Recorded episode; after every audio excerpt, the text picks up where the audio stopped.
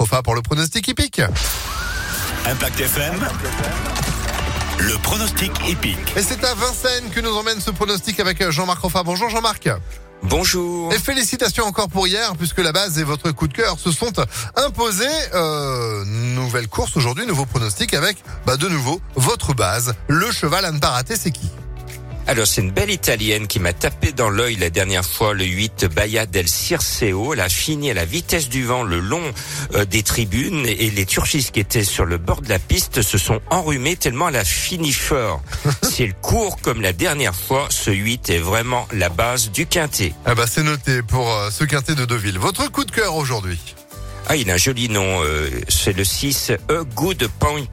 Euh, ce sera peut-être un bon point si pour moi s'il est à l'arrivée. En tout cas, c'est un Suédois qui fait le déplacement avec de grosses ambitions. Son entraîneur est confiant. Il est confié à David Thomas qui cartonne depuis l'été.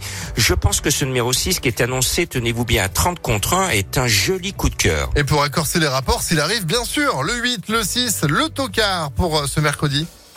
Eh bien, si vous n'êtes pas rancunier, je vous l'avais donné la semaine dernière, il s'est planté, c'est le 13 Fetlock jointe, mais il a un mot d'excuse. Peu après le départ, on lui a crevé un pneu et ensuite, il a été déjanté. Donc, euh, il a eu que des soucis alors que son entraîneur est très, très confiant. Donc, on rachète ce numéro 13 en espérant bien sûr qu'il n'ait pas autant de malheur que la semaine dernière. Et qu'il nous porte chance pour euh, le pronostic euh, de ce mercredi 6 décembre. On poursuit d'ailleurs avec euh, bah, la totale pour le Quintet Quintet. Plus on joue quoi du coup?